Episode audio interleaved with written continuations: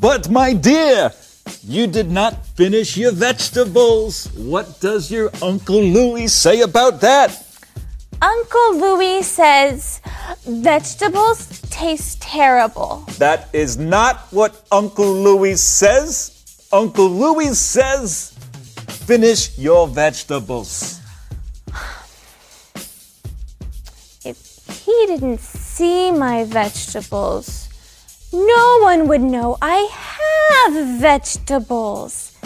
Maybe I can. That was a super sentence! Super sentence, man!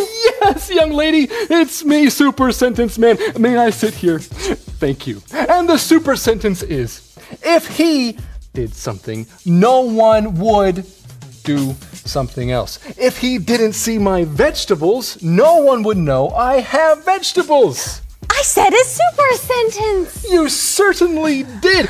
Now, can you say another? Sure, it's about Uncle Louis. Everyone loves him.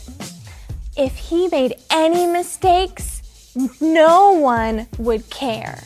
If he made any mistakes, no one would care. Good job. Hey, I have an idea. Uncle Louis! Yes, my dear Nina. Uh, come closer. Yes. Uh, uh, super Sentence Man wants to talk to you. Yes. Super sentence, man. Hey, I heard about you. Oh, well, great. Um, Uncle Louis, can you give me today's super sentence in another way? Sure, I can. It's about my niece Nina.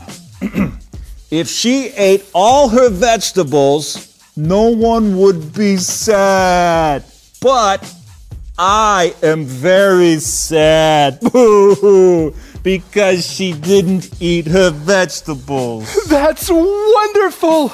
If she ate her vegetables, no one would be sad. Well, friends, a super sentence. Oh, say it with me. Oh, okay. A, super, sentence every day will make your English great. Now, as I was saying, Nina, if you don't finish your vegetables, I'll be very. Wait a second. Where did your vegetables go? Time for dessert. I want a piece of cake. Oh, you're a good little girl. A piece of cake coming right up. Uh, after you eat your vegetables. Now, be a good little girl.